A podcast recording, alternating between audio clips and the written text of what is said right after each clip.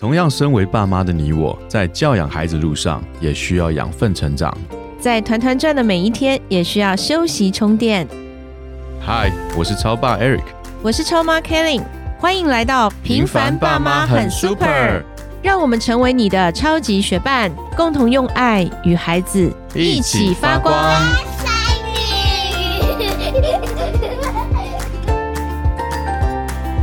嗨，我是超爸 Eric。Hello，我是超妈 Kelly。上一集听完之后，不知道大家有没有清空大脑？呃，对，试着把自己的大脑清空。自己本身有个心得啊，就是我本身睡眠是需要长的时间才能够入睡的。嗯，很有可能就是因为大脑没清空。嗯。所以我需要一点点时间让那些东西忘记，然后就会睡着。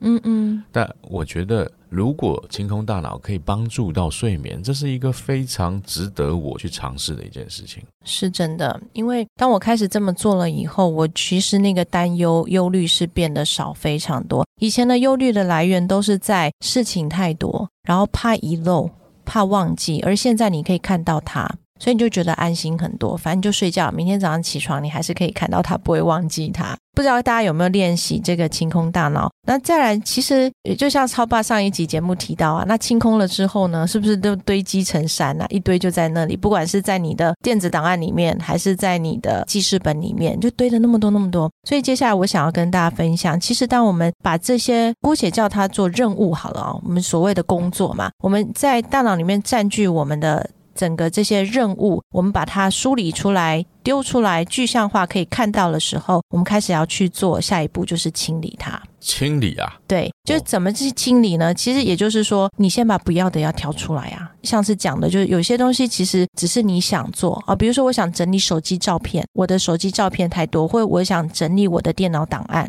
那这个可能你还是暂时没有时间点嘛，那你就可以把它放到一个叫做某一天的一个资料库里面。感觉你永远都不会去清它哎。呃，不一定，你有时间的时候，也许今天就是那个。某一天呢？哦，对，所以那个就表示没有那么重要，只是你想做，但它会放在你的脑袋里占用你，你拿出来了嘛？所以你可能放到一个资料库，叫做某一天。另外一个有时间性的，几月几号我要完成这件事情，所以我就哎几月几号，那它就进我的行事历了嘛？那另外一个呢，它可能就是比如说专案，它是一个时间段的，它不是一次性我在一天就可以完成的。那当然，我们在清空的时候有一步很关键。我上一集时间不够，没有讲到是，就是你要先去评估一件事。我把这个任务丢出来，我如果可以在两分钟内完成，我就先完成它。比如说打电话给陈医生，好跟他预约什么？诶，那你想到这件事情，你帮你把这个任务清出来的时候，或发信息给老师，这信息出来两分钟内可以完成的，你就把它完成掉，你就不需要把它留着。所以你会去做一个整理跟评估。所以这个整理的动作，就是其实你是在清理，那也是在整理。所以透过把它具象化整理，而你每天当你有一个想法出来的时候，你就可以直接把它记录下来，而去分类。这个当然这是一个操练啦。可是你做着做着你是习惯性的，那当然你可以用电子的方式，就我们上一集提到，你也可以用手机的方式，但是它一定是在一起的。你不要这个系统那个系统，因为其实现代人工具太多，对这个系统也用，那个系统也用，到最后还是很零散。对，就对我们来讲，本来它是叫。做效率工具，实际上你还是变得很没有效率，所以你就找一个你自己最合适的方法。哦，可能它真的只是一支笔，你把它分类好之后，你就要有下一步行动了。嗯，OK，所以比如说我几月几号什么时间点，那它就在我的行事历。OK，那我每天早上起床，我现在真的是这么做的哦，我不是在推荐这本书而已，这是我真的执行的。比如说，我有一个朋友前两天从上海来，我就整个下午就跟他吃饭，跟他聊天，他一直说：“哎，凯琳，你不用去忙吗？哎，我不要耽误你工作，因为过去我给他的印象就是忙忙碌碌，总来总去这样。对，就是跟他聊天的过程中，我可能还要去回应一些事情，或者是处理一些东西。可是那一天我就可以坐着两个小时、两三个小时，我就真的听他说话，然后跟他说，因为我知道他隔两天又要回上海了，我觉得他对我来讲是很重要的人，所以我要把这时间陪出来。而在那个时间，我也不会焦虑啊，我时间来不及怎么做。以前我会，但现在我就不会，因为我很清楚知道我的任务是什么，所以他要来之前，我已经可能完成了一些事情了，而有一些事情我就直接把它挪到明天，因为它是没有关系的。所以你要去整理跟分类，然后你要有下一步的执行动作。嗯哼，下一步执行动作，那我刚刚讲到就是说，你可以放进行事历。那有一些情况呢，是它要有一个时间段，啊，这个就叫做专案了。我们都以为专案只有在工作里面，其实，在家庭里面也有专案要处理。比如说，你知道吗？你能不能想象到家里有什么专案？晒衣服必须要在洗衣服前，不说错了，对，说反了。啊，你那个其实它是一个固定时间，你会在一个时间点去做它。我所谓的专案哦，比如说我们要计划一个家庭旅游，好了，嗯哼，OK，明年暑假孩子们说想要出国嘛，所以是不是我们就定了这个出国的目标？所谓的目标是孩子们，你们至少要能够完成自己，对自己负责，你们可以完成什么样的任务？那爸爸妈妈很重要一件事情，爸爸妈妈要赚钱啊，对啊，对不对？也是要有收入的目标嘛，啊。那再来去哪里？可能跟我们的时间、跟我们的财务状况也有关那你要去哪里？那你去这些，你的目的是什么？你要做计划，所以你就开始，这个就叫一个专案。好，他可能从现在开始哦发想。然后我可能会是定在明年的暑假，那这一段期间我们就可以去做些什么？那我们再讲短一点，有可能只是比如说为奶奶过一个生日，但是他们想要弄一个很特别的生日派对，因为奶奶可能什么大寿等等，那这就是孩子们的一个专案，那他们就要分工，他们要采买，什么时候要订蛋糕，然后什么时候要布置家里，什么时候要邀约奶奶，是不是要写一个什么样的卡片邀请卡？所以这个就叫专案。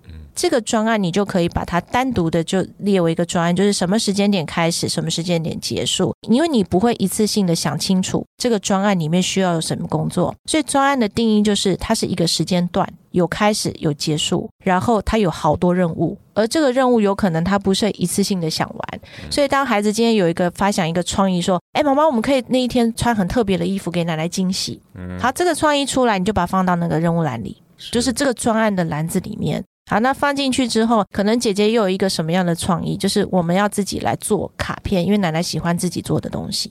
好，那那这个呃做卡片又放进去了，所以你就会很轻松。那孩子们也可以跟你一起来执行这个任务，而对他们来讲也不耽误他们。他们会觉得以前你跟他说你要做卡片，你要怎么样？他们说我没时间，什么时间做？他就常常都拖到最后，所以他们就。草草的去做这个事情，我忽然意识到一件事情：如果你没有把它当做是一个专案的时候，嗯，你可能就觉得说过生日就这样，对，就是那一天吃饭订个餐厅。吃饭，对，订餐厅，对，送卡片这几件事情，就是好像当天该做的事。但你把它专案化之后，嗯，你有没有觉得它变好的机会更大了？是，它变得更丰富的机会更大了，嗯。对啊，我觉得这个方式很好哎。所以完成你的事情，完美你的人生嘛。所以就是当孩子们，你有这样子的一个方法，其实它真的只是一个方法。你觉得你把事情做得更好了，是不是更占用时间？你会发现，当你有这样的一个系统性的去处理你生活的事件的时候。你可以做的事情更多，可是你却空下更多时间，因为有时候我们时间真的浪费掉。浪费在哪里？浪费在你很忧虑啊，想东想西啊，花时间想东想西。对，或者是浪费在划手机啊。嗯，有的时候你那个手机 FB 的短影一划，就是又一段时间又没有了，或者是打开手机要先东翻翻西翻翻，看看就信息，看看邮件。那时间又没了，对对，所以如果你可以把你这所有占用在你大脑，而你把它透过这样的方式去处理的时候，你在划手机，你也不会有罪恶感，你也不会焦虑，因为我就有时间可以划一下嘛。你也是带着你的孩子用专案式的管理，然后也让他们开始练习，因为孩子常常跟你说我很忙，我没有时间，他真的没有时间吗？其实他是有时间的，比如说他交通的时间，他们每天交通时间其实蛮长的。而这个时间有没有被充分运用？其实可以透过呃这一些方式。就可以带他们自己去看到，而不是告诉他你不要浪费时间，你不要怎样怎样。其实这都没有什么帮助。所以我说，我们缺的真的不是什么工具啊，缺的不是什么方法，缺的不是就缺的就是一个系统性的管理自己的能力或管理生活的能力。那我是觉得这本书这么畅销，这么多人，不管是职场的精英高，或者是说高阶的领导者，或者甚至我们可能没有在上班的。妈妈或是学生，好，我觉得这套方法真的都非常好。只是说你需要用到这么的复杂或怎么样，那倒不至于。依照我们自己的生活状况，那我个人是因为在这段时间去执行了这样的方法，然后其实就是很简单的，不要给自己压力。切记就是不要给自己压力，就我一定要执行到这个里面讲的每一个点，或者是说我每一件事情我都把还要处理的很好。如果今天这件事情你放今天做不了，明天做不了，后天又做不了，一直往后放，其实会让你自己制造不必要的焦虑和压力。那你就先把这件事情拿掉。吧，放在某一天可以拿掉。你放在某一天，或者回某一天，对，或者是在你的梦想清单里。哦，其实这也很快速的能够让自己理清自己能做什么，不能做什么，对不对？对，能做什么，不能做什么，甚至是现在是否需要做。嗯，对，所以我们说大脑里面这一些东西储存太多的资讯或任务在里面，太多想要的在里面。对，任务，我们就就就讲它其实就是任务。